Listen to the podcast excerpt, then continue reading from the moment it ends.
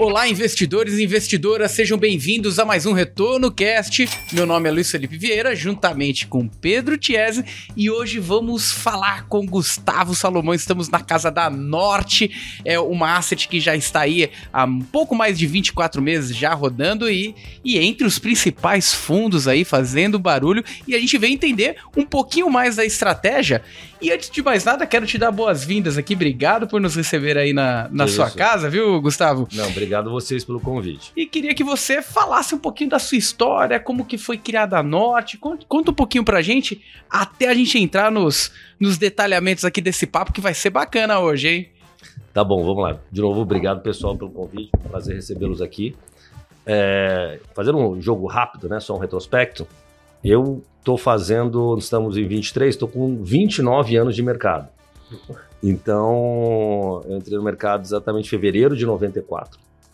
É, mas eu entrei como trainee do Citibank, tinha um programa de trainees na época, mas eu tinha formado em engenharia, né? Eu fiz engenharia de computação no ITA, nunca trabalhei em engenharia, fui direto para o mercado financeiro. Fiz esse um ano é, como trainee no Citi, fui, acabei indo para o Garantia no início de 95, né? Entrei lá em março de 95 Garantia era, né, era, na época o maior banco de investimentos independente né, no Brasil. Uh, e ele foi comprado em julho, agosto de 98 pelo Credit Suisse, né, uh, que, mas que manteve uh, a estrutura e, a, e, até a cultura garantia. Então, ele deixou o management local, né, porque saíram sócios mais antigos, ficaram um grupo de sócios novos e o resto do time, eram lá, 350, 400 pessoas. E, o, e a operação Duda e Credit Suisse Garantia no Brasil foi tocado né, é, pelo, pelo, pelo time local, né, com autonomia, obviamente prestando contas lá para fora, uh, mas preservou né, essa cultura garantia. E eu fiquei lá até meados de 2016, ou seja, então desde a minha entrada no Garantia e até a, a saída já com o Credit Suisse, eu fiquei 21 anos e mais um pouquinho lá e eu, minha carreira foi basicamente na mesa de operações proprietárias, né? Então, na tesouraria.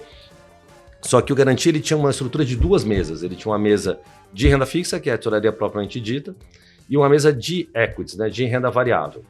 As duas tocando apenas o, o dinheiro proprietário, ou seja, o capital do banco. Né, tinham mandatos específicos ali, limites, né, que eram limites grandes. A gente era um, um, um participante de mercado uh, bem atuante, né, era um cliente importante de várias corretoras, de vários bancos aqui locais e, e estrangeiros. E aí eu fiz essa minha carreira lá, você vai, né, você começa numa função, né, de suporte à mesa ali e tal, de middle office, né, que chama retaguarda, vai subindo, vira trader, Passei pelo pregão da bolsa, fiquei no floor da bolsa por alguns meses, que era meio uma escola, assim, você tem que to é, tomar porrada lá, efetivamente, para é, ganhar casca, né? Mas fazia parte né, da cultura. E daí passei a, a, tocar um book pequeno, já na mesa de ações. Aí foi crescendo, aí passei a ter um maior book, aí virei chefe dessa mesa de ações, né? E essa, eram, né, como eu falei, duas mesas separadas, né? Com mandatos separados, times separados. Nessa época, dado o Credit Suisse, eu reportava, quer dizer, reportava aqui, meu chefe de fato, que é quem pagava meu bônus e decidia, é, é, era o presidente do banco local, mas eu tinha um chefe funcional que ficava em Nova York, né, no Credit Suisse. Ah, pô, passado algum tempo, eu fui convidado para assumir também a tesouraria, ou seja, a mesa de renda fixa.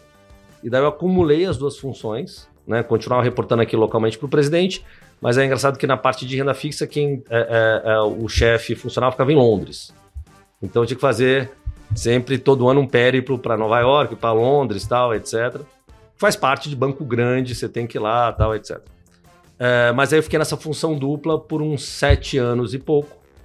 É, e eu decidi sair do banco aí uh, início de 2016, né? Quer dizer, foi meados de 15, fui comunicar início de 2016. É, e tive que negociar a minha saída, porque nessa época eu era diretor estatário do banco já fazia bastante tempo. Você tem uma remuneração diferida por um tempo, aí tem um processo de negociação ali, mas deu tudo certo.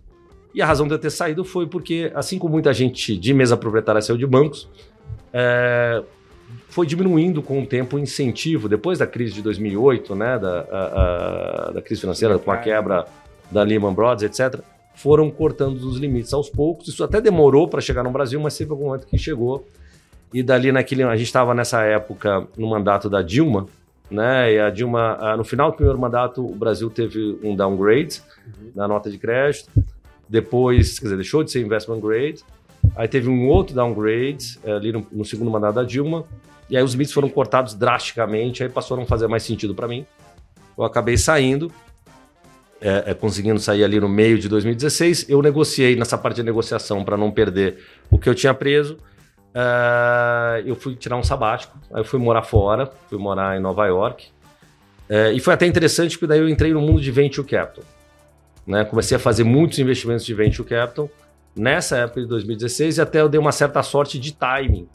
Por... Só, só, só um disclaimer aqui: venture capital, capital que você fala é aquele mais voltado para startup, negócios iniciais, né? Isso, é. Até na prática não eram tão iniciais, né? O que eu acabei gostando mais de fazer. Porque quando um negócio está começando muito no início, você tem muito risco, né? Até fiz um era pouco o seed disso. money, é, né? isso, um... é, é, muito isso. É quando você é um angel investor, uhum. que é muito isso de execução, né? Eu estava entrando numa, numa fase quando a empresa ainda é capital privado, mas ela meio já passou a arrebentação. Ela já está fazendo aquele Series, já tá, é uma rodada que não é a inicial, é Series B, Series C, né, que são as rodadas na sequência do alfabeto até o IPO. Então, é coisas que já estão com cara que vão fazer a IPO. Então, como eu sou de mercado financeiro e sou engenheiro de computação, sempre gostei de tecnologia, acabei investindo muito em fintech. E, como eu falei, comecei a fazer isso em 2016, 2017, 2018, então eu dei uma sorte de timing que foi teve um boom de, fin, né, de fintechs e de muitos IPOs ali. Então acabou tendo, vai, os investimentos foram bem sucedidos, mas foi uma experiência interessante para ver o que várias dessas empresas depois iam fazer IPO e você via como que elas impactavam né, as empresas incumbentes. Né? Então teve até ideias, por exemplo, é, nessa época eu só tocava meu dinheiro, então teve coisas que eu fiz que, que eu, por exemplo, é, vi que ao investir numa, uh, numa empresa dessas, eu começava a ver como é que ela ia disruptar um determinado setor, etc.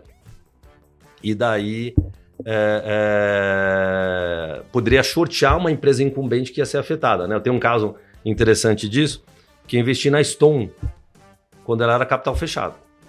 Quando ela era capital fechado, o que, que era interessante? Quais as empresas que eram listadas aqui? Né? Assim, as empresas incumbentes. Era a Cielo né? e a Redcar. Só que a Redcar tinha sido já incorporada pelo Itaú.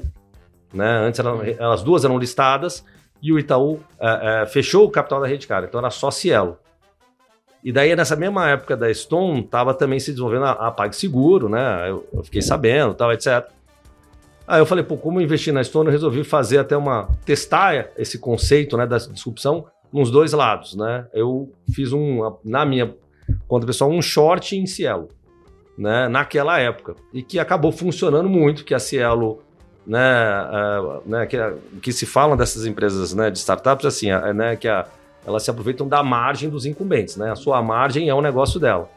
Então a Cielo foi aí um pouco disruptada, a margem dela foi sendo atacada porque ela entrou competindo mais forte, ganhando market share, etc. Tanto Stone quanto PagSeguro, como GetNet, outras empresas uh, uh, que foram atacar esse oligopólio que era de Cielo e Redcar.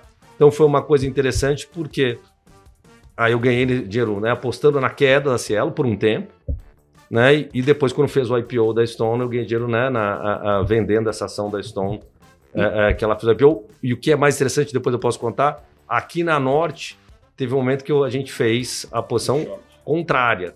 Né? A gente percebeu é, é que a Stone estava, né, o negócio dela estava piorando, por decisões do, do management, questões específicas de Brasil também, mas que a margem dela ia ser afetada.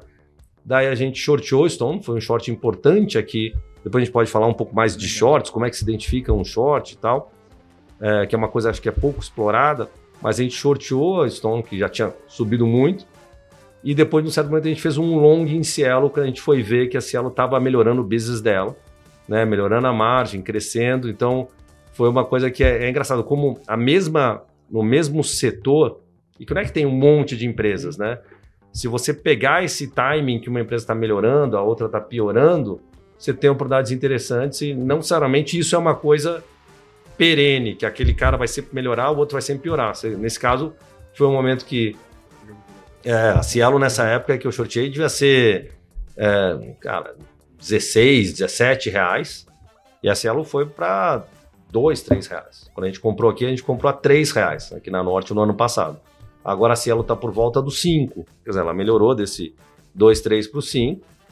E a Stone uh, uh, uh, pô, chegou a bater quase 90 dólares, né? E agora ela treina, ela negociando na faixa de 10 dólares. Quer dizer, mesmas empresas, setores, um setor que não é um setor tão complexo, mas que se você olhar no detalhe tem oportunidades diferentes. Então, quer, mas só colocar que essa experiência do Venture Capital foi complementar para a minha experiência Aí eu tava, mas aí eu voltei pro Brasil, é, tava tocando meu dinheiro ainda, e, e é engraçado o seguinte, eu tava é, é, como se fosse um family office, né, tocando meu dinheiro. Então eu era o meu, o, o meu empregado e o meu chefe, né, tinha liberdade de agenda, tava teoricamente no dream job, né, podia jogar meu tênis de manhã, chegar no escritório 10 da manhã, pô, sair a hora é, é, que eu quisesse, etc. Mas, assim, eu sempre gostei, né? É, eu gosto muito disso, né? Desse, da questão de investimentos, de olhar investimentos, entender investimentos, etc. Olhar o mercado, né, entender o mercado. Então, eu sempre gostei muito, quer dizer, não, não larguei isso. E fazer isso sozinho, né? É, é pouco eficiente, né? E para não ser é, é, é, fazer um pleonasmo, é, é, muito solitário. Você não tem essa discussão, você não tem a interação, você não tem o debate. E eu senti a falta disso porque vai, no Garantia barra Credit Suisse, você tinha uma quantidade de gente muito boa, você tinha uma discussão muito intensa o tempo todo. E como a gente era cliente né, dos principais bancos e corretoras, eu também tinha acesso né, ao research eh, dos bancos, a falar com o economista, a falar com o estrategista, a querer. É, né? E aí esse debate enriquece muito né? Você se alavanca nisso, né? Você se alavanca nas pessoas e você cria uma convicção é, maior que te dá uma, vamos lá, um grau, um edge em, em relação a, a, de repente, quem não faz isso. Então, e aí isso é algo que é que você consegue construir, você consegue escalar quando você desenvolve esse edge, né? É você fazer as coisas meio assim sozinho, achando, ó, oh, puta, ouvi, ouviu, ah, viu o que um influencer falou, ou tal pessoa falou, é muito, assim, é difícil. Né? Você pode acertar, mas você não consegue evoluir, né? Ali com esse debate, com as pessoas, você evolui. Então, por causa disso, eu falei, cara, não vou mais fazer isso sozinho, vou montar uma gestora. Então, essa decisão veio no final de 19 para início de 20, né, 19 tinha sido um ano muito bom para o mercado, tanto aqui quanto lá fora. Né? Foi o primeiro ano aqui do Bolsonaro, com reforma da Previdência, etc. O mercado bem animado. Esse, esse ambiente estava, né, no final de 19, de animação. Falei, cara, vou montar uma gestora. Obviamente eu não contava com a pandemia. Né? A pandemia foi um, uma, uma ducha de água fria de, meu, e aí, o que, que vai acontecer? Então, eu estava começando a conversar com algumas pessoas, é, mas aí em março veio a pandemia, a gente no início achou, né? Ah, pô, vai ser rápido, né? Brasil é quente, aquele negócio lá vai abrir depois da Páscoa. Cara, quando o negócio foi piorando, piorando, piorando, eu falei, cara, vamos dar uma, uma pausa para entender né, qual a dimensão disso, né? Como é que eu vou captar dinheiro nesse ambiente. É, quando começou a se falar mais de vacina, que foi ali por volta de junho, né? Ah, vacina da Pfizer, da Moderna, estão desenvolvendo, etc. tal. Falou, cara, é isso que eu quero fazer, vou fazer de qualquer forma. A partir de julho eu retomei e daí foi montando o time. Né? A grande dificuldade nesse e a ideia era, vou montar nesse segundo semestre de 20 para começar a cota logo no início de 21.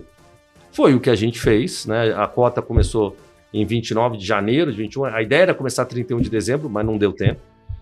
É, com toda a burocracia, depois você tem a aprovação de CVM Ambima, a gente não conseguiu.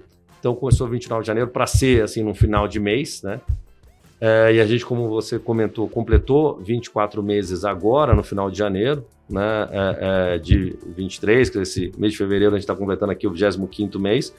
Estamos muito satisfeitos com, né, com, com o resultado, acho que a gente evoluiu bastante no processo de gestão, evoluiu o time, a gente começou com 14 pessoas, Agora a gente está com 26.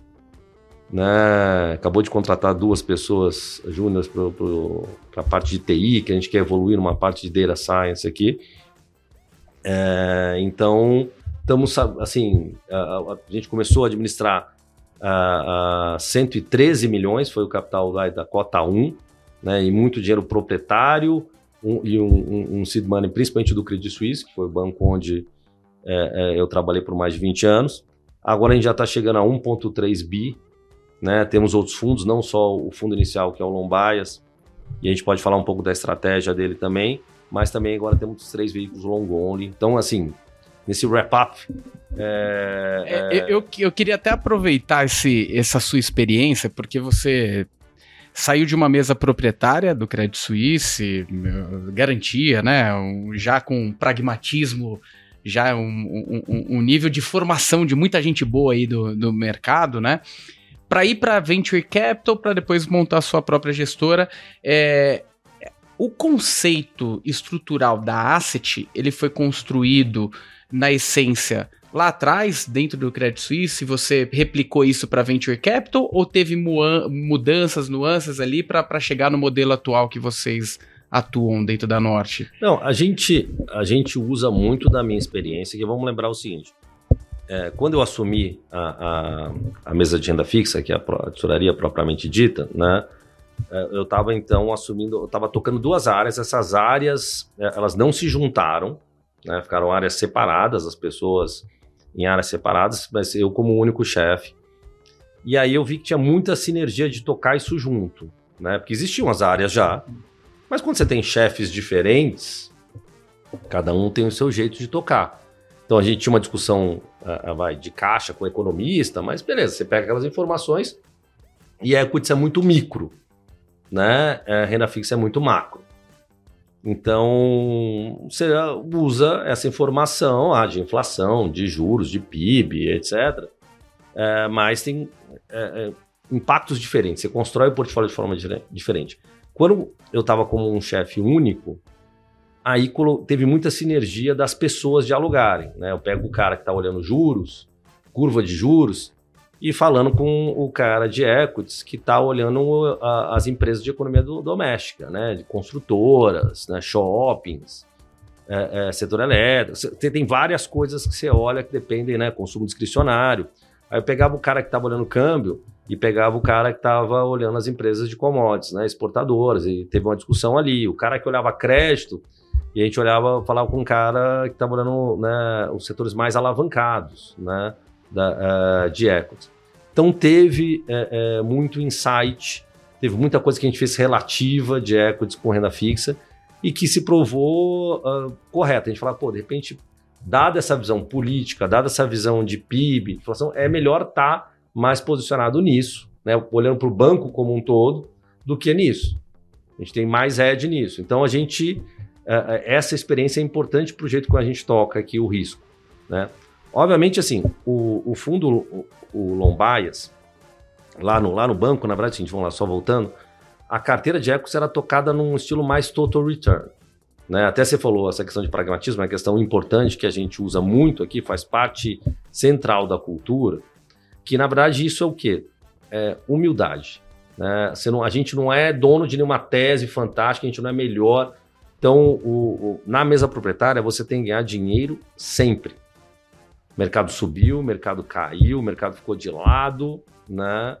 Tá lá o, o dinheiro do, do, do, banco, ele podia estar no CDI.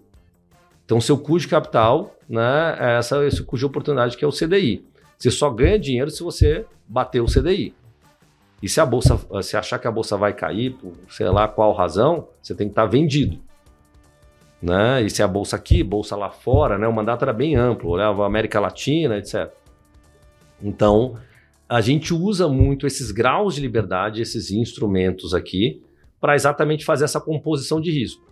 A única coisa é que o fundo Lombaias, né, quem investe no fundo Lombaias, é, é, embora o nosso benchmark seja o IPCA mais o yield do IMAB, né, é, tem uma correlação grande com a bolsa. Né? As pessoas esperam que pô, o fundo Lombaias, né, o cara decide se ele vai investir em, em renda variável, o percentual que ele vai deixar em renda variável. Né? E ele fala, ok, uma parte que eu vou deixar em fundo long only, uma parte eu vou deixar em fundo long. Né? O long ele espera que, pô, se a bolsa subir 10%, o fundo long subir 2, 3, é ruim. Você espera que ele suba, sei lá, dois terços da bolsa, e de repente na queda ele proteja mais, ele caia um terço, ou, ou, sei lá, 40% da bolsa. Então que ele tenha essa, essa dinâmica, mas você não está esperando necessariamente que, pô, se, o fundo, se a bolsa subir 10, o fundo vai subir mais do que 10. Ou vai subir exatamente os 10. Então, a única coisa assim, tem um peso maior de bolsa. Então a gente acaba sendo, mas a maneira como a gente atua, a gente acaba, como a gente opera em todos os mercados, a gente é um fundo multimercado, só que é um multimercado de equities. Né? Você tem um multimercado macro, que ele tem o maior risco realmente nos mercados macro, ou seja, juros, câmbio, é, é, é, tanto aqui quanto lá fora. E a gente faz, atua nesses mercados também, por isso que é um multimercado. Só que o principal risco é equities. É por isso que não FIA, né? É, a gente tem, FIA, né? é, a gente tem tributação de FIA porque ele tem é, é, pelo menos dois terços da carteira long é, é, em equities, né, em ações. Só que a gente pode usar, a gente, como tem graus de liberdade, a gente oscila bastante o delta. Né? Normalmente no long only o delta está próximo de 90%, às vezes 95%, pode ir 85%, mas é um delta alto. Né? O nosso delta aqui ele já teve na casa de 40%, né? E, mas na média ele está nessa faixa de 65 a 70, tá? Por, por volta disso né, é o que a gente considera neutro, esse range de 65 a 70. Quando a gente está menos otimista, ele vai para baixo do 65, né? Então ele vai para, sei lá, 55, 50, 45, 40.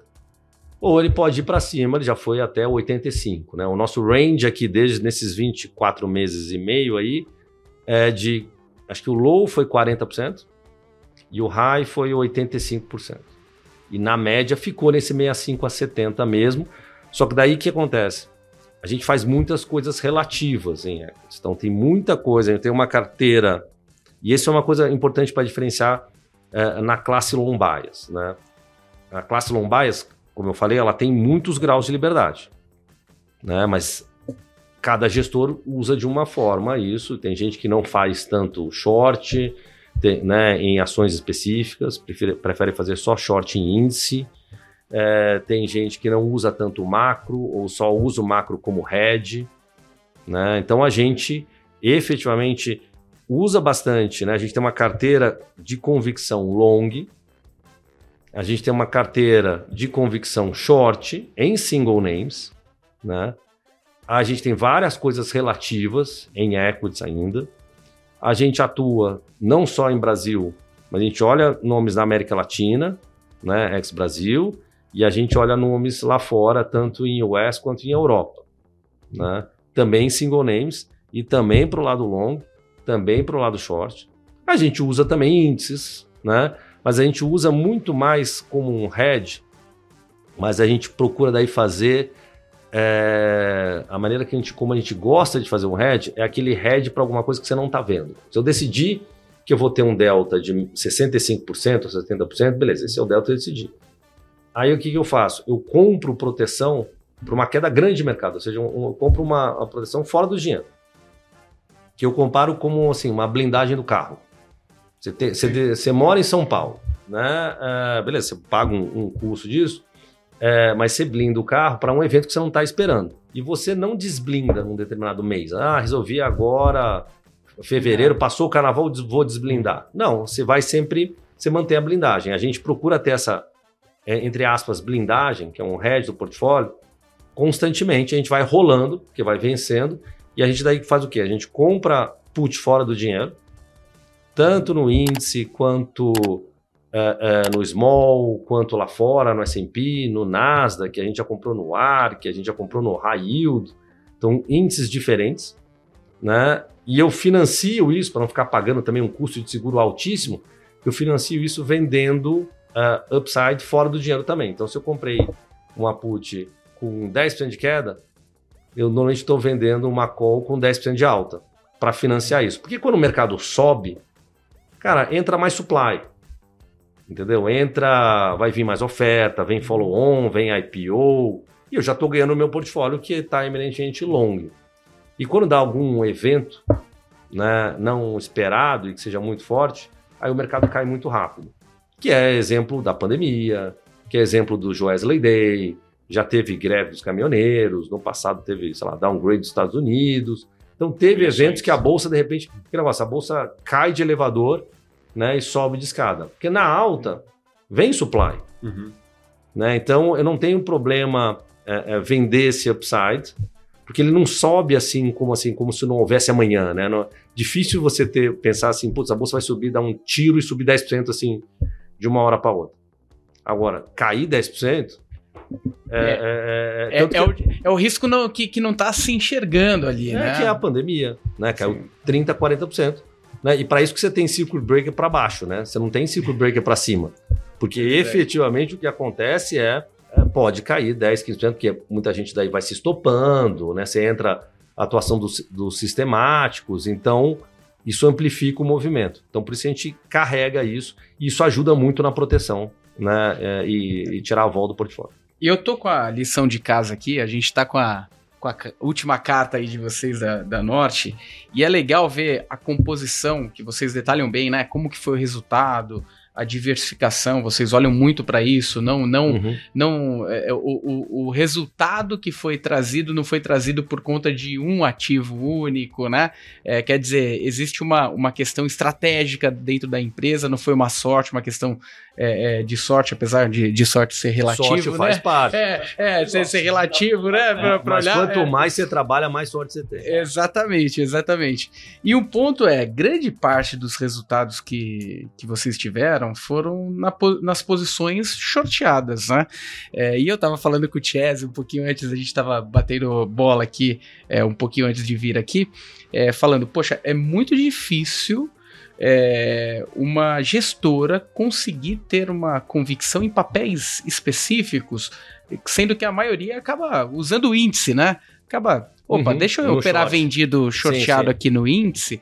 É, e eu queria que você falasse um pouquinho mais como, como funciona a construção de vocês, como funciona a metodologia. Vem ao acaso ou vocês olham para o tema short e falam, cara, vamos, vamos olhar essa, esse segmento, é, é, é bottom-up, é top-down? Como, como que vocês fazem isso?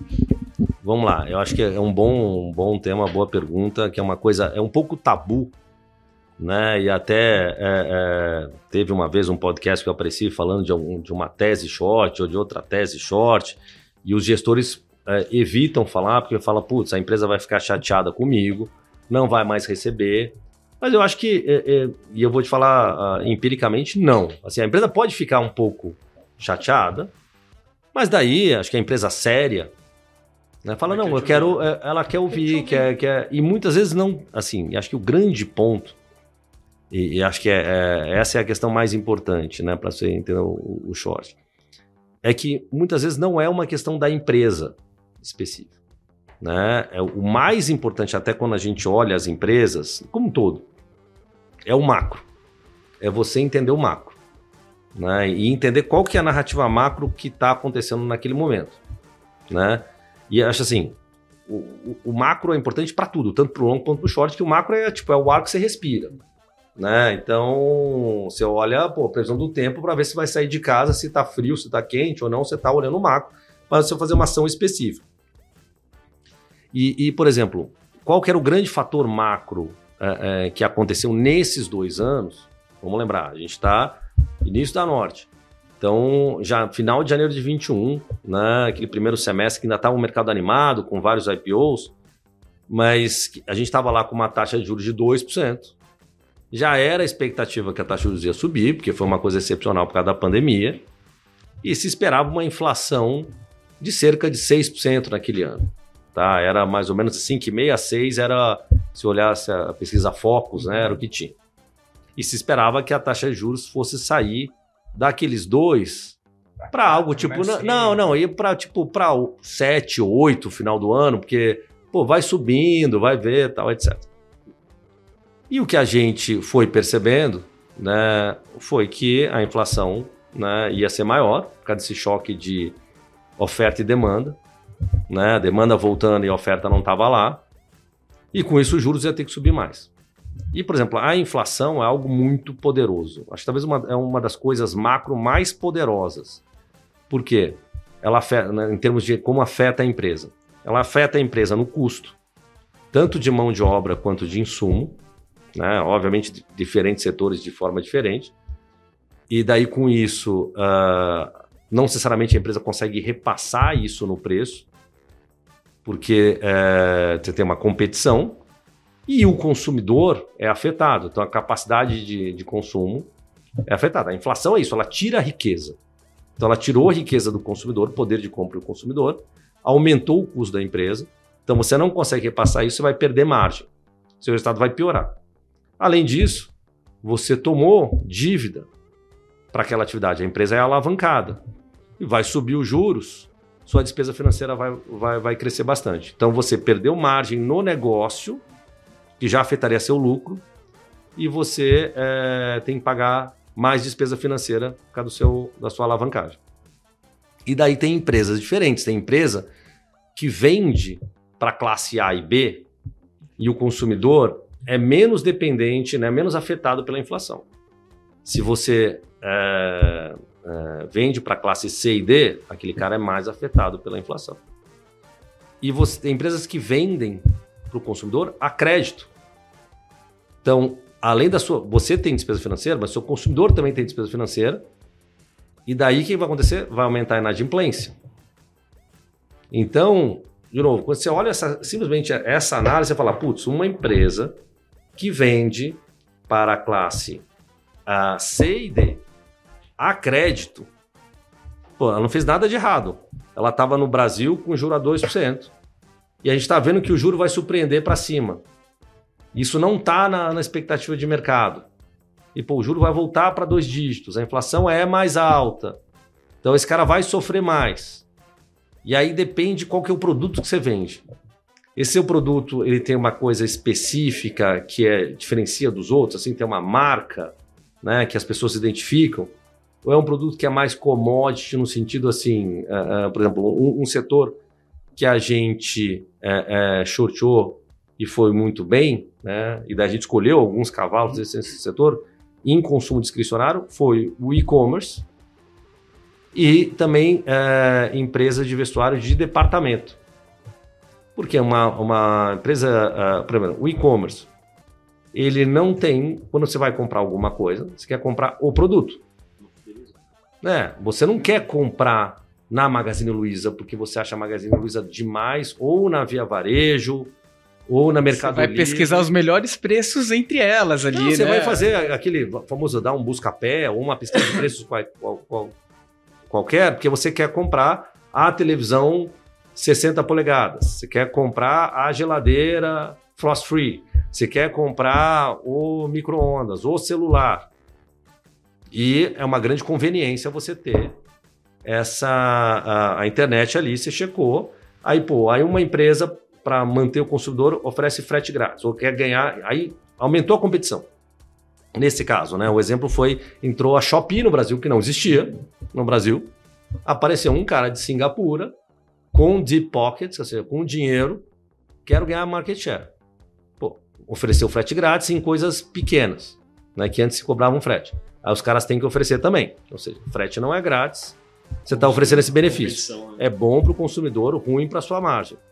Aí você parcela em 10, 12 vezes sem juros. Quando você parcela isso e os juros é 2%, beleza. Se o juro vai para 12, 13, 14, putz, é, é, muito pior. Né? Aí um cara começa a oferecer cashback. Não existia cashback antes. Você tem que oferecer cashback também. Ou seja, é tudo muito bom para o consumidor e tudo foi tirando margem das empresas. A gente viu, antecipou esse movimento e falou, cara, esses caras. E aí, como é que estava o valuation das empresas? Quando a gente estava acabando de sair da pandemia, tinha subido muito o valuation por causa da pandemia que as pessoas estavam em casa, né? Assim, com uma poupança adicional, porque o cara não podia viajar, não podia, uh, não tinha, não ia em entretenimento, não ia em show, não ia em cinema, não ia em restaurante e teve um auxílio emergencial. Então o cara tava com dinheiro, tava com uma poupança, juro baixo e tava, vamos lá, enlouquecendo em casa. Então eu falei, putz, vou comprar. certo? Não estava gastando com transporte, o cara não tinha que se locomover. Então, houve um boom de e-commerce no mundo todo no ano de 2020. Então, no, ano, no início de 2021, as empresas estavam com valuation mega esticado. E tanto como é que se olhava o valuation? Era a métrica que estava sendo usada era EV GMV, ou seja, EV é o Enterprise Value, que é o, a, o market cap da empresa, né, o total do, do equity, mais o total da dívida líquida, dividido pelo uh, uh, volume financeiro transacionado na plataforma. Não tinha uma métrica de rentabilidade. Não se falava, não era lucro, não era EBITDA, não era geração de caixa, não era nada. Quanto que transacionou? Pô, se o cara vendeu a geladeira com prejuízo ou ganhando nada, estava lá no GMV a geladeira. Então as empresas viram isso e falaram, cara, vamos bombar a venda de geladeira, de televisão, a minha margem não está sendo tão importante para eles avaliarem a, a, a, a, ação. E as ações subindo. E as empresas todas fizeram ofertas. Né? Em 2020, teve oferta da Via Varejo, teve oferta da Americanas, quando juntou com a, B2W, teve oferta da Magazine Luiza, teve oferta da Mercado Livre. As empresas falaram, pô, valuation tá bom, uh, o pessoal não tá olhando rentabilidade. Aí a gente chegou no início de 21, a gente falou, cara, esse cara tá com valuation muito alto, tá? Esse cara agora tá estamos num processo de sair da pandemia, a gente não tinha saído ainda, estava em lockdown em São Paulo no primeiro semestre de 21, mas a gente falou, isso vai acontecer, a gente vai ficar em lockdown para sempre. A inflação vai ser mais alta, os juros vai ser mais alto, o consumidor vai ser afetado. Esses caras estão numa intensa competição, a Shopee querendo ganhar share. Pô, então a ação da Magazine Luiza nessa época valia 25 reais por ação. A Magazine Luiza bateu, sei lá, 160 bilhões de reais de capitalização de mercado. Só o equity. Gente falou, cara, tá errado. Porque todos os fatores macro. E não, não tem nenhum defeito no, no negócio da Magazine Luiza. Né? A gente, quer dizer, a gente o, descobriu esse ano uma questão de fraude importante aí no, numa empresa de e-commerce, mas não era, o cenário é simplesmente o seguinte, cara, tá errado esses preços, esses caras não têm marca. Então, por exemplo, a maneira de identificar um short, assim, o dever de casa que você faz no short, ele tem que ser maior do que você faz no longo. Por quê? Se você perder no short, por exemplo, o seu problema aumenta. Você fica mais short. Né? Você vendeu uma coisa a 10 e você vendeu, sei lá, 10 milhões dessa coisa a 10, então, sei lá, você tem 10 milhões de reais short. Subiu 20%, você tá, você perdeu os 2 milhões de reais e você está 12 milhões vendido. Porque subiu de valor aquilo lá. Quando você perde comprado, você comprou 10 milhões de reais. Caiu 20%, caiu para 8 milhões de reais. Você perdeu, mas seu problema diminuiu. Se você quiser sair daquela posição, ela ocupa menos espaço no seu portfólio, né? E além disso, no short você tem a sensação, a sensação meio de solidão, assim. Pô, o mercado tá subindo, todo mundo feliz e você tá short. Você é o único cara que tá se Fala, ferrando. Né? Pô, e aí? É. E, e, então, acho que você é mais cobrado né, no, no, short. Então, a análise fundamentalista que você faz da empresa e muito mais do macro é muito maior no short. E normalmente não é um problema da empresa. O que eu falei também de, por exemplo, uh, loja de departamento que não tem marca, né? Você tem lojas que você se identifica, de roupa, de calçado, de joia, sabe? Assim, tem empresas muito boas listadas que a gente gosta bastante, né? Agora, uma loja de departamento é normalmente um, quando você, ela tem uma comodidade de preço, de repente mais baixo, mas ela não tem um, uma força de marca. Né? Então você pega assim, pô, CIA, Riachuelo e Renner são empresas muito boas. A Renner é a melhor loja de departamento do Brasil. Mas ela não tem uma força de marca, assim, você identifica, putz, eu quero esse negócio da Renner, ou da CIA, ou da Riachuelo. E a gente, e de novo, esses caras vendem para a classe é, é, C e D. Né? A classe A e B normalmente vai comprar numa uma coisa de marca, né? e vendem a crédito. Aquilo que eu falei de aumentar a inadimplência. Então tem muita gente que vai na loja da Renner, quando você pode ter ido, eu já fui comprar várias coisas na Renner, na C&A, eu fui lá e comprei com o meu cartão do banco. Eu não sentei lá na, na, na, No na crediário, Renner, no né? crediário e falar, putz, eu queria fazer um cartão Renner, ou um cartão C&A, ou um cartão Riachuelo. Eu não fiz isso. Então, quem faz isso, é exatamente o o pessoal da classe C e D, que não tem acesso a crédito, então, de repente, estourou o limite de crédito, assim. Porque esses caras também não cobram um pouquinho no crédito. Então, numa desaceleração econômica, com o juro subiu muito e o cara não tem, é, é, é, vamos lá, aquele apego à marca. Os problemas da empresa aumentam é isso. E significativamente. sem nenhum problema, né? assim, mas é um modelo de negócio. E daí, de novo, muito importante olhar a competição. O que, que aconteceu com esses caras que não têm marca? Agora tem um outro, assim como a Shopee veio afetar o pessoal, ou né, queria pegar a market share de uma certa forma, tem uma empresa chinesa, né, que é um fast fashion é, chinês, que chama Shein, né, tem gente que chama de Shein, né, mas a, eu descobri que a, a- a pronúncia correta é Shein. É, pô, esse cara, o preço da- das roupas é muito baixo e qualidade não é ruim, assim, não fala assim, é um negócio vagabundo. Então, para muita coisa que é mais assim, pô, roupa de academia, mesmo uma roupa. ah, ah, ah, Do dia a é, dia. muita gente, ah, assim, pô, filha de amigo meu, é, é namorada do meu filho. é, eu já vi assim, né? Porque, de novo, isso tem muito apelo mulher, né? É mais consumidora. E tem vários looks diferentes. É muito para essa geração de TikTok, etc. E, e as, e a- esses adolescentes, né, esses consumidores jovens, postam coisa, tem uma, tem uma mídia que já vem disso. E esse cara, pô, ele foi o app, é um fenômeno mundial, foi o app mais baixado nos Estados Unidos. Já tá com um market share grande do online eh, eh, fashion, né? Veio para o Brasil com força também. Tá falando de, de montar até eh, fábrica aqui, etc. Né? Saiu uma notícia recente. Quer dizer, é um cara que afeta principalmente loja de departamento tradicional.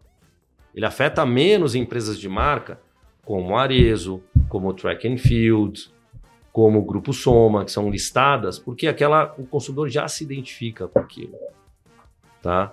Mas é, é, né, agora, se você está comprando uma, uma roupa de departamento, de novo, mas o que eu estou falando é o seguinte: você olha vários fenômenos, várias coisas, mas principalmente macro, e o macro entra essa parte micro concorrencial como uma coisa importante.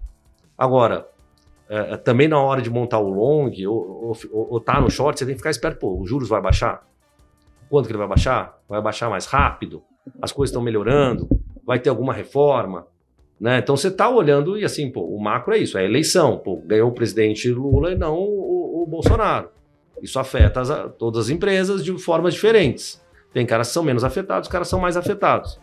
Então, de novo, acho que o, o que ajuda no macro a você ter convicção, é você, quer dizer, no short também a, a ter convicção, é você olhar tudo. Você está olhando a empresa detalhadamente. Né? Você, não é que a empresa. é, é, não é questão de. é, Esse é o ponto. Não tem uma crítica específica da empresa. Ah, a empresa está fazendo fraude. Não, Não, não, é pessoal, né? isso. Não é pessoal. É, boa. É, é muito olhar o seguinte, né? Em, em- em ações para o bem ou para o mal, tem aquela famosa fórmula da felicidade, né? Que é realidade menos expectativa. Né? Então, pô, você olha com a expectativa em relação aos resultados, você fala, cara, esse resultado vai decepcionar. Por exemplo, a gente aumentou o short em empresas de e-commerce em novembro, após a eleição. Por quê? Porque era a, você tinha- tem a, a Black Friday, né, que acontece no final de novembro, e era a primeira vez que no- durante a Black Friday ia ter uma Copa do Mundo, que a Uhum. Copa do Mundo acontece sempre no meio do ano. Além disso, você teve uma eleição no Brasil muito polarizada, cuja decisão foi ali né, no início de novembro, final de outubro, início de novembro. E, pô, uma parte considerável da população estava chateada com o estado da eleição. Né? Então, isso tira também apetite para consumo. Então, a gente falou, pô, o pessoal já está chateado com a eleição. E, a- uma parte, quando você pega gama né, demográfica do, do eleitorado, né, mais rica, né, ah, ah, já ficar chateado. Ia ficar meio pego ah, com, a, com a eleição, ia ter menos propensão a comprar. Além disso, você tem uma a Black Friday no meio de uma Copa do Mundo, que é uma tremenda de uma distração. Então, isso gera menos fluxo no shopping, menos fluxo nas lojas, etc. E daí e o cara já comprou a televisão. Né? O cara comprou no outro ano a televisão, quando ele estava na pandemia. O cara vai assistir num barzinho. Né? Então não é que o cara vai comprar mais eletrodomésticos ali. Né? E, então, pô, a gente daí que a gente fez, a gente ali no início de novo. E a gente daí o que, que a gente fez? A gente procura sempre se cercar, né? A gente ligou nas empresas, nos fornecedores. A gente ligou na Samsung, a gente ligou na Whirlpool e a gente ligou na Electrolux. Você consegue ligar, né? A gente tem contatos lá, entender como é que estava. O grande comprador são, são as empresas de e-commerce. como é que as, foram as encomendas, como é que foi a demanda, etc. O cara, é, tá um pouco fraco. Eu falei com um conhecido meu da Log, empresa de entrega. Como é que tá a perspectiva aí de entregar pacotes? Aí eles falam, putz, ó, a, várias empresas de e-commerce sinalizaram um volume de pacotes, revisaram o budget para baixo, a expectativa para baixo, porque a empresa de entrega, é, essa, vamos lá, esse contato é, é, acontece antes para o cara se preparar. Né? Você fala, ah, pô, tô esperando que o, o, o Black Friday vai bombar, vai ter muito pacote. Então a gente confirmou com fornecedores que a demanda tava, do e-commerce estava fraco, porque o cara do e-commerce sente essa demanda lá também, ele também não vai ficar comprar um zilhão de geladeira e ficar lá parado. A gente confirmou com a empresa de entrega que a demanda estava fraca. Tem a Copa do Mundo, tem o fato da eleição. O que a gente fez? Ali em meio de novembro, já na, na primeira semana pós-eleição, o mercado ficou, né, até animou um pouquinho. A gente falou, cara, vamos aumentar o short e-commerce. A gente aumentou o short e, nas três. Na Magazine Luiza, Via Varejo e Americanas. Cara, e aí nessa época que a gente fez, assim, para contrapor, a gente comprou um pouco até de Ambev. Falou, cara, o cara que ganha com Copa do Mundo é Ambev. Então, e se você pegar, sei lá, olhar o gráfico aí de ali do, desse meados de novembro ali até final do ano, né? É, pô, as empresas de e-commerce caíram cerca de uns 30%, a Ambev subiu. De novo, e aí só um ponto. O que aqui nessa análise que eu estou fazendo, eu falei de valuation das empresas. Zero. Então, o que a gente olha e como a gente começou a olhar, é muito assim, o que está acontecendo, o que acontece na margem. Acho que valuation é uma coisa importante, só que eu acho que muita gente coloca valuation como uma, a coisa mais importante. E não é. Né? O valuation é uma informação, né? e tem várias outras informações que é o que acontece na margem. Se você olhasse só o valuation, você teria comprado na ação da CIA, que ela está barata há bastante tempo.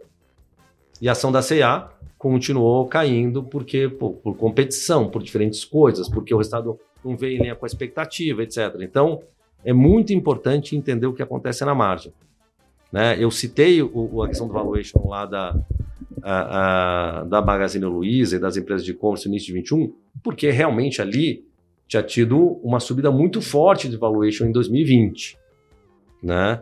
E, e, daí a gente. um a gente era um né? fator, é um fator importante. A gente falou, cara, mas o que mais era importante é, putz, se a inflação, vamos imaginar o seguinte, vamos voltar para 21.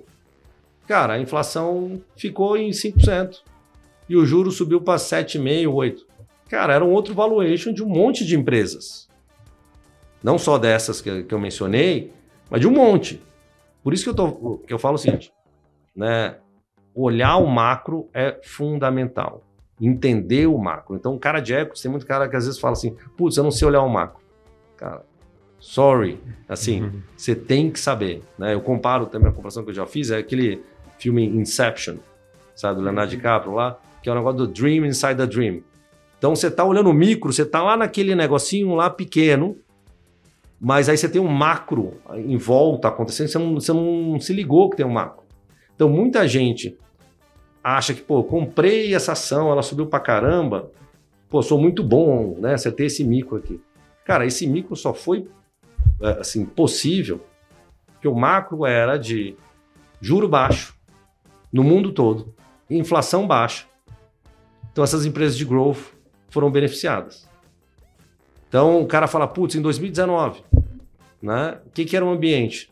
Era um ambiente de juro baixo, inflação baixa, novo governo, Bolsonaro, Paulo Guedes, reforma da Previdência, essa animação.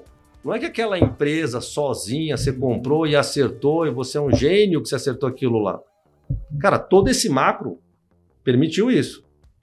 Né? Se você tem uma guerra, se você tem uma inflação, se você tem uma pandemia, você tem um monte de coisa, é, é, muda totalmente a figura. Então é muito importante olhar isso em conjunto. E aproveitando esse tema macro, né? A gente entendeu como é que você faz o micro, né? De shortear o micro, aumentar ou diminuir a exposição de uma, de uma ação no portfólio como é que vocês ajustam o delta, né? Como é que vocês vão pensar, putz, agora é hora da gente diminuir a nossa, nossa posição net long aqui, aumentando, sei lá, ou short índice, ou fazendo short basket. Como é que vocês decidem, de fato, diminuir a exposição ou aumentar? Excelente pergunta. Isso é, é muito dinâmico e a gente normalmente está falando com uma gama grande de empresas, né? até tem um body language que se o cara tá animado, pô, vai bater a meta, pô, tá crescendo mais, tá ganhando share, ele, pô, transparece isso. E se a coisa tá indo pior, ele também transparece. Fala, cara, tá mais, tá mais difícil. O cara começa a dar justificativa.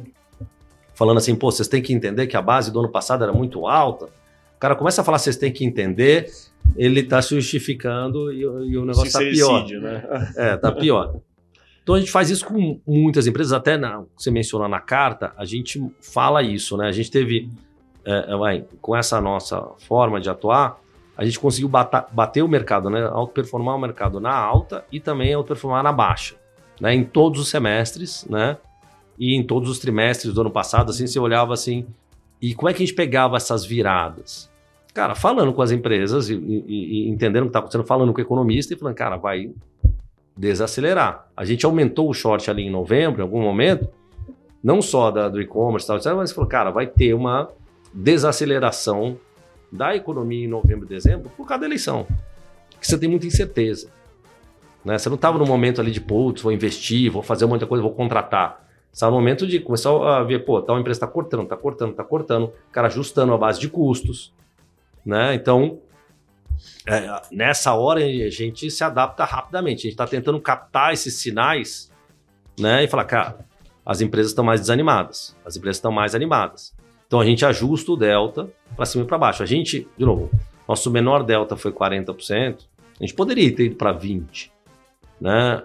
É, poderia ter ido para zero. Dentro do mandato, pode. Mas a gente também sabe que, pô, de novo, tem que ser humilde. Pô, sei lá o que vai acontecer. Pode acontecer uma coisa boa lá fora. Por exemplo, uma coisa que até animou o mercado uh, lá fora em novembro foi ter saído um CPI mais baixo. Ali em meados de novembro, o mercado rasgou. Né? O Brasil só que patinou por causa de declarações do presidente Lula, etc, etc. Mas assim, então você está muito pessimista, pô, acontece uma coisa desse, você é pego de calça curta também. Então você tem que estar tá atento. Mas a gente vai vendo isso, a gente vai ajustando, a gente vai baixando e a gente faz uma combinação dessas coisas.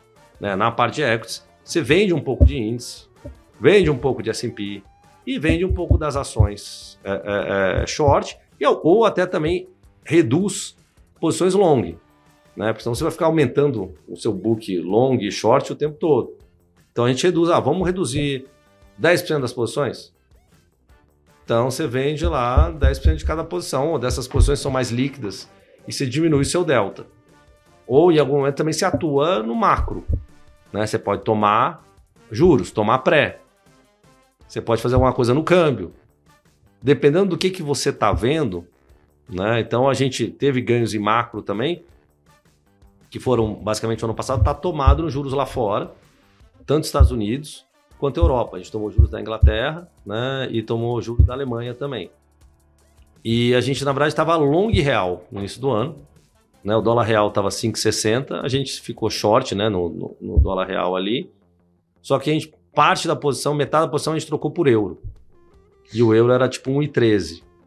Aí o euro foi dólar, euro, né? Foi, foi de. Euro dólar saiu de 1,13 para 1. E, então a gente ganhou nesse short euro.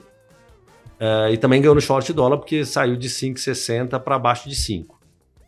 Né? Acho que bateu 4,60 e pouco de, de a gente cobriu ali no 4,80, 85. Então a gente está olhando essas coisas e a gente está adaptando não só o mercado de equities, mas também o mercado de renda fixa, tanto na parte de câmbio quanto na parte de juros. Em diversos momentos, a gente olha eles um pouco como complementares, e se a gente está mais, às vezes, animado com alguma coisa, fala, cara, tem mais prêmio aqui na, no pré, a gente faz um pouco mais de pré, de repente diminui um pouco de bolsa só para não estar tá tudo no mesmo, do mesmo, mesmo lado, né? Ou faz coisas combinadas. Foi interessante que a gente estava comprado em bolsa no ano passado, mas estava tomado nos juros lá fora e estava uh, ah, vendido no dólar aqui. Então isso acabou funcionando e foi complementar do ponto de vista de risco. Né? Então e a gente vai com isso olhando também como é que está a volatilidade do fundo em relação ao índice, vai ajustando, vai fazendo mais hedge. Tudo isso, as posições, acho que é importante, e até nessa cultura de mesa proprietária, cara, são dinâmicas. Né? O que eu falei de não ter uma tese, que eu assim, acho que a pior coisa, eu repito isso várias vezes, a pior coisa para o gestor é se levar muito a sério. Porque quando o cara se leva muito a sério, ele acaba menosprezando sinais que vão contra a tese dele. Né? E ele acaba não querendo, é, fica apaixonado pela posição, fica teimoso, e ele acaba sendo um pouco refratário a opiniões diferentes. Por isso você olha assim, é, em, alguns tipos de fundo você tem um, alguns clubinhos, assim, aí os caras gostam das mesmas posições sempre. Aí você vê as carteiras são muito semelhantes, porque eles ficam conversando entre si. O né? Leblon, inclusive, é muito assim. É, eu não quis citar, você falou. Mas assim, acaba. Aí que acontece? E eu, eu já conversei, eu tenho assim. Gestor não fala mal de gestor, assim como médico não fala mal de médico, Sim. advogado não fala mal de é advogado. Crítica, é uma crítica. É, todo mundo, todo mundo se conhece, né? Assim, quem faz isso há bastante tempo. Então tem vários amigos, mas é engraçado que teve uma vez um gestor que veio aqui nessa sala que vocês estão e a gente estava discutindo. Cara, com exceção de uma posição, e é um gestor é, é, muito renovado, um cara muito bom, mas todas as posições dele long, as principais posições, em todas eu estava short. E eu falei para ele, cara, mas eu tô short nisso, tô short nisso, tô short nisso. Eu quero, quero que você me convença que o meu short está errado. Né? Que vai acontecer alguma coisa no curto prazo que, pô, vai é, vai dar uma alta, vai ser um resultado muito acima do esperado. E daí o cara uh, uh, não me convenceu em nenhuma. Falou, não, isso vai mais com o tempo. Aí ele usa a questão do horizonte do investimento. Tá? Mas eu só acho o seguinte, aí é uma questão de filosofia. E vem de mesa proprietária. Cara, a gente tem cota diária. Assim como lá no, no banco, eu tinha PNL diário. Eu tive PNL diário por 21 anos seguidos. Né? Então, eu sei muito bem como é que é a cobrança de ter ganhar dinheiro sempre. Cota diária, cara, você está na janela também, sempre. E sendo comparado com os outros. Pô, você tem uma tese, ah, mas se a tese deu errado, o cara começa a justificar essa questão de, do prazo quando dá errado no curto, né? No uhum. curto prazo, a ação caiu, ah, não, mas no longo prazo vai voltar. Né? Ah, essa é uma tese de três anos, de quatro anos. Cara, eu só acho que, assim, o longo prazo é a soma dos curtos.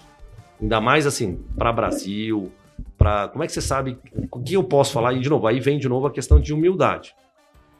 Como é que vai estar Brasil daqui a seis meses? Cara, eu tenho uma um assumption, mas eu posso afirmar como é que vai estar. Vamos voltar seis meses atrás, vamos voltar um ano atrás. Eu saberia que ia estar assim. Cara, é difícil, né? Volta lá na época dos IPOs, todo início de 21. Pô, no segundo semestre de 21 o mercado desabou. Quando, quando o mercado realizou a questão dos juros. Né? Então, pô, acho que daqueles IPOs do primeiro semestre de 21, talvez 90% estejam bem abaixo do preço do IPO. Então, de novo, você tem que ser humilde e falar, cara, não sei como é que vai estar o Brasil, assim, saber mesmo. Brasil, Estados Unidos, daqui a seis meses, daqui a um ano, eu acho que vai estar assim. Então não dá para falar assim, eu construí essa tese para lá dar frutos daqui a dois anos, porque o meu investidor. Não vai esperar. Tá, assim, ele está na cota diária. Aí até acho que um respeito ao, ao, investidor é o seguinte, cara, ele vai olhar a sua performance, né? Vai olhar, putz, se cair 10%, será que ele vai continuar? Será que ele tem essa resiliência? Se cair mais 10%. E daí, de novo, quando eu falo as maiores ganhos foram no short, por quê? Porque o short é assimétrico. Pouca gente faz. E, pô, não aconteceu nada. Pensa o seguinte: o mercado brasileiro ano passado subiu 4,70 o mercado brasileiro, uh, o IBOV, né? Em 2021 ele caiu acho que 11, 12%. Isso. Tudo bem que daí o small caiu bem mais, mas o ponto é, tem muita ação que caiu 70, 80. Pô, se você tá nessa nesse negócio falando, não, essa é uma tese de longo prazo, pô, você comprou isso na base 100, pô, foi para 30, Cara, esquece o negócio do longo prazo. Para ele voltar para 100, ele tem mais que triplicar só para voltar. Fora o custo de oportunidade. Ferrou, não vai voltar. Estava errado. Então, por isso, assim, a gente. Não é que a gente é só olha o curto prazo. Não, a gente olha a construção da tese. E tem muitas empresas que a gente tem desde o início do fundo. Né? A Arezzo é uma empresa que a gente tem desde o início do fundo. Intelbras, a gente comprou na primeira semana do fundo, está na carteira até hoje. Bancos, né? Tipo Itaú, a gente tem há muito tempo, o Banco do Brasil há muito tempo, Impera há muito tempo. Tem muita empresa que a gente está comprado há muito tempo. Né? Só que, assim, era uma tese que, assim, você acredita mais ou menos o que, que você tem um cenário do que, que vai acontecer, você está olhando o que está acontecendo no curto, só que você tem que ir, eu acho que, confirmando isso. Cara, você está confirmando, você mantém, você aumenta. Em algum momento você perdeu um pouco de convicção, você diminui. Você mudou o cenário para aquela empresa, você sai da posição. Eu acho que assim, quando você não se apaixona pela ideia e não se leva tão a sério, você se permite ter esse grau de liberdade de, ó, putz, e você pode errar, né? Não é que, pô, a gente acertou tudo. Não. A gente errou várias coisas. Várias coisas custaram aí, é, vários pontos na performance. Mas a hora que a gente identificou que o negócio está diferente do que a gente esperava, a gente sai fora. Depois a gente volta. Assim, e acho que tem muita gente que tem também um viés de, putz, cara, se eu, se eu, se eu reconhecer o prejuízo agora. Né? É, é, os, os vieses, né, que, que mas estão é questão, na cabeça do. Mas é a questão do preço médio. Fala, puta, cara, não tem preço médio. Você está comprado nisso. É, é, que nem você falar, qual, qual que é a sua cota média? Não tem cota média. A cota é a cota de hoje. Então não tem preço médio dessa ação, porque se você comprou a 10, ela foi para 15, o que está na cota de hoje é o preço de 15. Então você está comprado a 15, você não está comprado a 10. Se cair de 15 para 12, não é tudo bem que você comprou a 10. Não, você comprou a 15. Você manteve ela na posição. Então você compra os seus longos todo dia no fechamento e você vende né, mentalmente seus shorts todo dia no fechamento.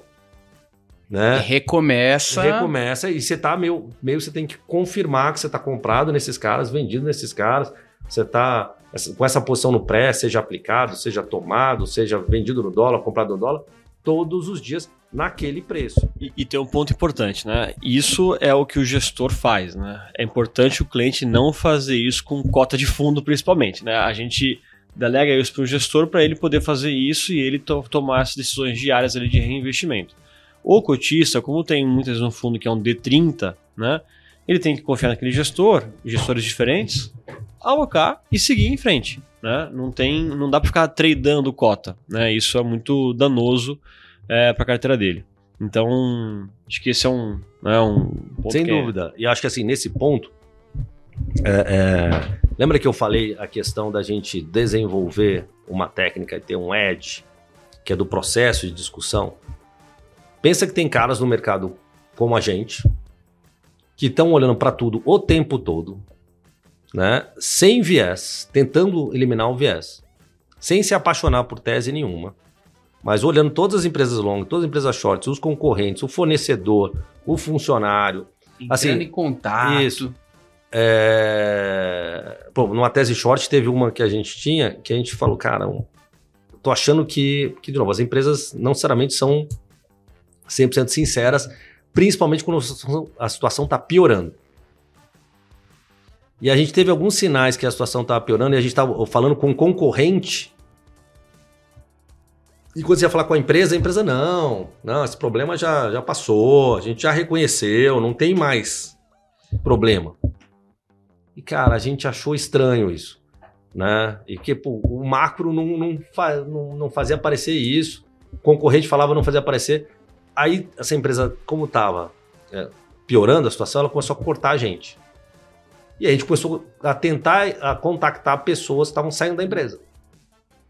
Né? E a gente conseguiu algumas. De novo, eu estou fazendo esse trabalho de data science analógico. E a gente falou com, com pessoas que tinham saído e o cara falou, cara, não, tá uma bagunça, os caras estão batendo cabeça. Óbvio, você tem que tirar também um pouco do viés do cara que foi cortado, que deve estar magoado.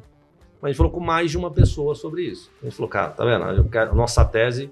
Então, o, o que você falou é o seguinte: pensa que tem pessoas como a gente que está fazendo esse trabalho minucioso o tempo todo. Cara, você tem um monte de pessoa física na bolsa que ouviu uma recomendação uma vez. e, e tá lá, e tá stuck, tá lá e, e a ação caiu, e ele fica lá, ele não tá checando mais. Porque teve um influencer que falou para ele, é, né? E tem vários casos aí, e o influencer falou uma vez, deixou quieto, depois ele fala de outra empresa, depois fala, não tá nem aí. Né? É, e daí você tem um monte de investidores, às vezes são estrangeiros, que fazem essa checagem a cada três meses, porque o cara só vem no resultado trimestral, porque o cara tá olhando um monte de geografias. Você tem os caras que são long only, com esse horizonte de cinco anos, quatro anos, que não tem nenhum problema, mas assim, é um outro perfil. Então, nesse ponto, assim, se você acha que o mercado está incerto, né? Que eu, que, eu, que eu falo assim, que o mar está revolto, porque eu, eu, eu, comparo o mercado com o oceano. Né? O oceano, pô, é, ele é todo conectado. Se der um tsunami no hemisfério norte, essa onda chega aqui. Né? Se der um maremoto, é, é, é, né? chega aqui. Se der é, qualquer coisa, chega aqui. Né? A gente, por acaso, nomeia os oceanos de, é, é, de forma distinta, mas é um corpo de água que se conecta. Então o mercado é assim. Se o mar, você, cara, você não sabe para onde vai, para onde o vento está soprando, é melhor, em vez de você pegar a sua canoa e ir para o oceano, você confiar em quem faz isso, que tem uma tripulação experiente, que está olhando tudo, e daí a gente está com radar meteorológico, está vendo a, a, maré, está vendo o vento. Aí o vento começou a soprar, a gente para um outro lado, a gente isso uma vela diferente vai para outro lado. Depois volta. Que a gente está olhando isso o tempo todo, né? Uh, e eu acho que isso é um pouco como o que você falou, cara, é melhor confiar em quem você acha que navega melhor, né, esse oceano e esse mercado. E é, acho que daí o que a gente está né, tentando comprovar, que a gente colocou na carta, né, convido todo mundo a ler a carta da Norte né, do segundo ano, é que é isso, a gente. Como é que foi o ano passado? O ano passado, a bolsa no primeiro trimestre subiu quase 15%. Aí no segundo, no segundo trimestre caiu 20%. Então ela fechou o primeiro semestre caindo 6. Que ela subiu acho que 14,5, caiu. Aí no terceiro trimestre, putz, deu uma tava caindo no início de julho lá, foi o low do ano foi em meados de julho, foi 96 mil pontos, ela deu uma guinada e, e subiu acho que uns 12% no terceiro trimestre. E no último trimestre ela ficou meio zerada ou caindo um pouquinho, porque daí ela estava indo bem com a eleição, aí ela caiu ali em novembro e dezembro. Ou seja, é isso. É um, é pacífico é... oceano nada, né? Hã? Oceano pacífico nada. Nada. Então, é, você não está numa lagoa abrigada. Né? Você não está numa lagoa abrigada. E até você vê, recentemente, fundos que eram para ser de renda fixa, que eram mais tranquilos, também foram afetados por a questão é. de crédito aí recente. Crédito, é, é, pegou bastante. Então, efetivamente, eu acho que nessa hora, em vez de você, pá, vou pegar minha canoa e vou embora nesse mar, né? Eu não acho que, por exemplo, qual o cenário desse ano? Né? Vamos pensar para frente. Vai ser tranquilo? Tá tudo certo? A gente já sabe o que vai acontecer. É, vai dar certo.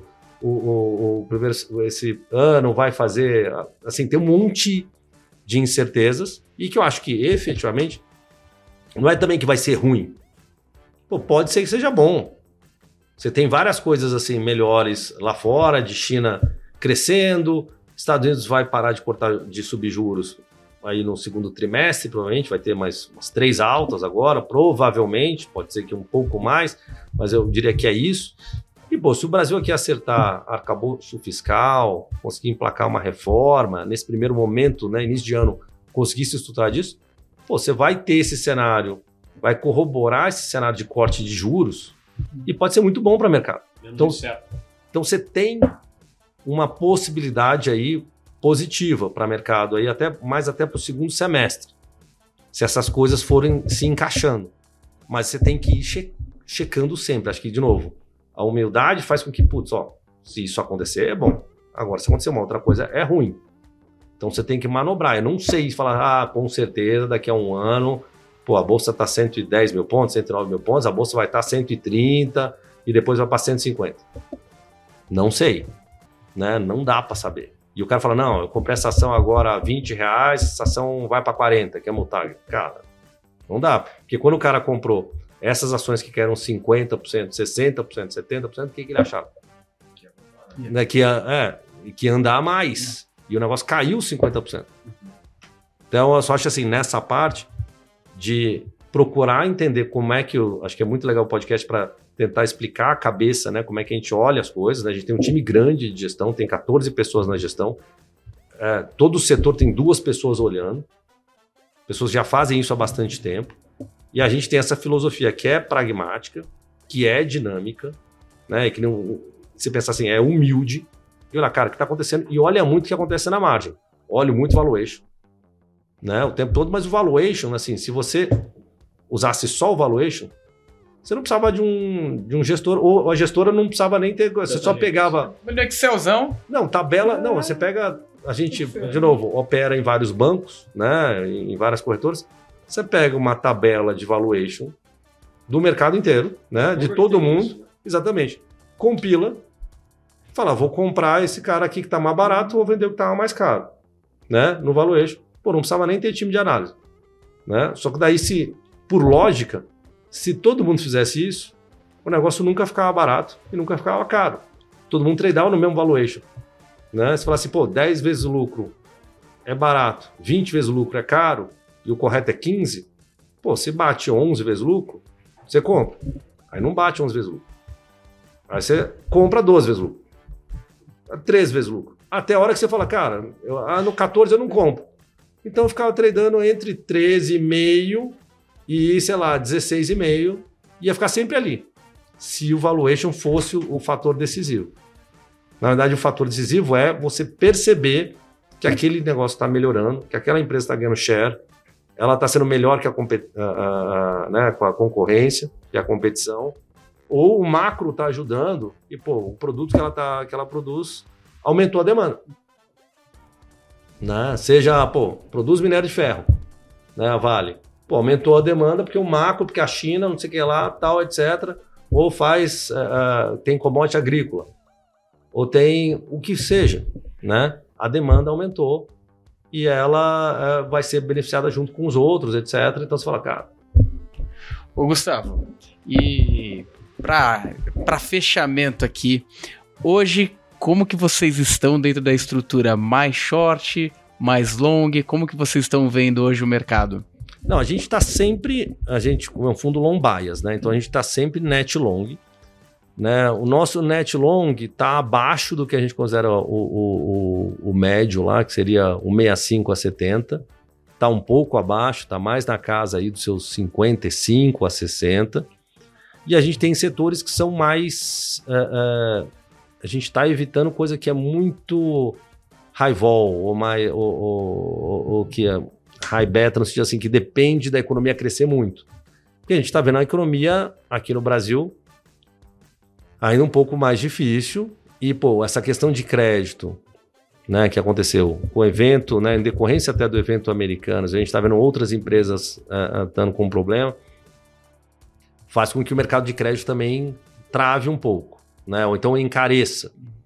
E, pô, a gente está aí efetivamente com uma taxa de juros muito alta, Acho que essa taxa faz sentido que ela caia no segundo semestre. Depende dessas condições fiscais estarem mais claras, né? Mas se o cara está se financiando a CDI mais 4, é, é, é, é, complicado. Entendeu? Então, efetivamente, a gente está um pouco mais cauteloso né, em Brasil e está nessas empresas que a gente considera mais resilientes, que dependem menos de crédito. Daí, e daí tem casos de empresas que estão com valuation é, é, é, que estão precificando, né? A parte do valuation é importante até no, no long e no short, que às vezes o valor está precificando um cenário muito ruim para a empresa. E a gente acha que não vai, não vai ser. Né? O caso, por exemplo, Banco do Brasil, né? Uh, uh, que o pessoal tem uma preocupação grande em relação à interferência potencial do governo Lula. E eu acho que o Banco do Brasil, é, é, é, vamos lá, todo o management novo são funcionários de carreira. Né? O governo tem é, é, vamos lá, ele é um controlador do Banco do Brasil, né, mas não tem 100% do capital. Ele tem 100% do capital da Caixa e do BNDES. Se ele quiser usar de forma anticíclica os bancos para dar mais crédito, vai, ele vai, ele tem esses veículos para usar. Né? Então eu acho que e o valuation do Banco do Brasil está na época assim de subiu recentemente, mas tá o resultado está muito bom do Banco do Brasil. E ele tem menos exposição a, a crédito né, corporativo, lá, não tinha né, exposição na, na, questão de americanas em relação aos outros bancos né, que foram mais impactados. você vê como é que foi o ROI do banco, como é que foi o desempenho, ele tem um, uma, uma parcela muito grande, né, de, ligada à agricultura, né, ao agro. Cara, e ele está num valuation na época da Dilma Rousseff, quando estava um, tava muito amassado.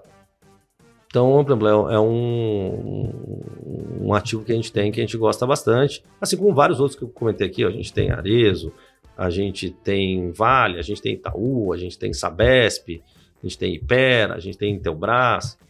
É, mas assim, a gente tá um, um, tem um perfil tá mais cauteloso de, putz, cara, a gente reconhece que um juro onde está e, e, vamos olhar os desdobramentos, que não é claro que as empresas, por exemplo, não acho que o Estado, pô, o primeiro tri das empresas vai ser super bom, com essa economia ainda não está com essa cara, entendeu? Então a gente está monitorando muito como é que as empresas estão indo e fala, pô, e a gente fala tanto com as empresas que a gente está comprando, com as empresas que a gente está vendo, como é que está indo na margem, o que está acontecendo.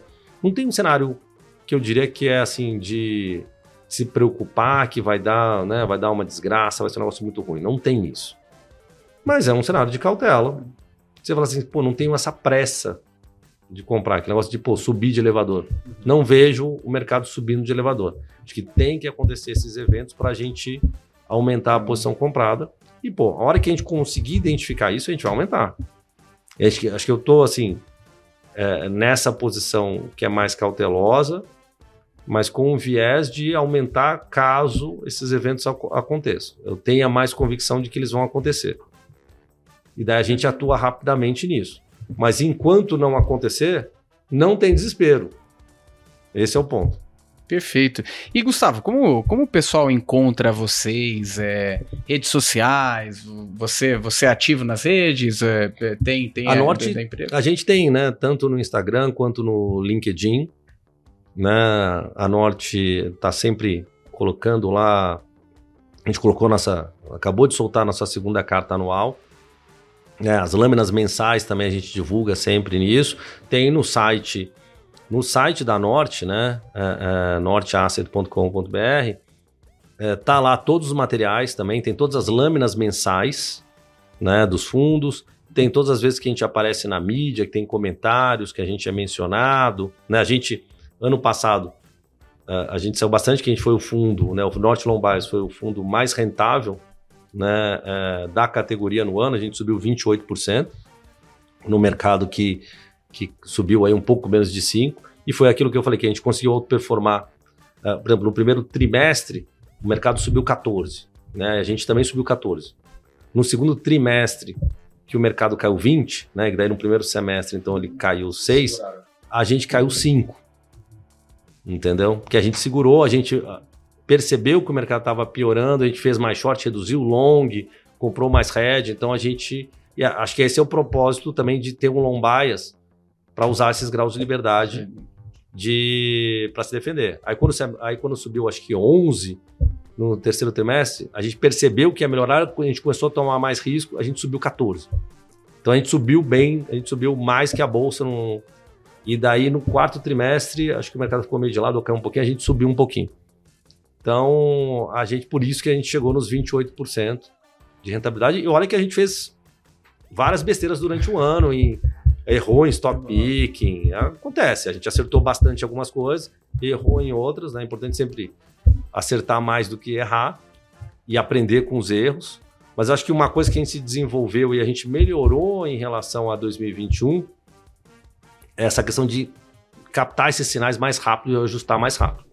Então, Solana, a gente perceber, pô, vai vir um arcabouço fiscal mesmo, não sei o que lá, tal, pô, o Lula tá parando de, né, teve uma calmaria, né, negócio dele com o Banco Central, com sei lá o quê, etc, tal, e, e as coisas começaram a se alinhar, eu acho que tem aí uma possibilidade do mercado andar, sim, tá? A gente está esperando esses sinais mais claros, a gente obviamente está olhando mercado lá fora também, que o mercado lá fora teve uma andada importante, e a gente está preocupado com a questão de inflação lá fora, que ainda está, e a atividade está muito resiliente. Então, acho que é, é o mercado de valuation lá fora né, não está atrativo. A gente gosta de algumas coisas, a gente não gosta de outras. Então, a gente. Mas eu acho que é um cenário que, assim, você tem. Pode desenhar um cenário positivo, principalmente para o segundo semestre, mas vamos ver. Né? Se vão ser humildes, vão aguardar. Muito bom. Ô, Gustavo, queria agradecer aí por nos receber aí na sua casa. É, obrigado aí pelo, pelo bate-papo muito bom, hein? Poxa, pela primeira vez a gente se aprofundou nesse tema de short que é muito complexo, e eu sei que vocês, vocês fazem muito bem isso. É, e mais uma vez aí, agradecer por toda a hospitalidade aí, viu? Que isso, que isso, gente. Vocês estão sempre convidados, sempre quiserem marcar um outro, uma outra conversa mais para frente, quiserem me cobrar por alguma coisa que eu falei aqui, fiquem à vontade, é um prazer recebê-los. Boa, obrigado. E você que está nos vendo ou nos ouvindo aqui, qualquer dúvida, crítica, sugestão, mande pra gente no retornocast@maisretorno.com. Muito obrigado, pessoal. Até a próxima.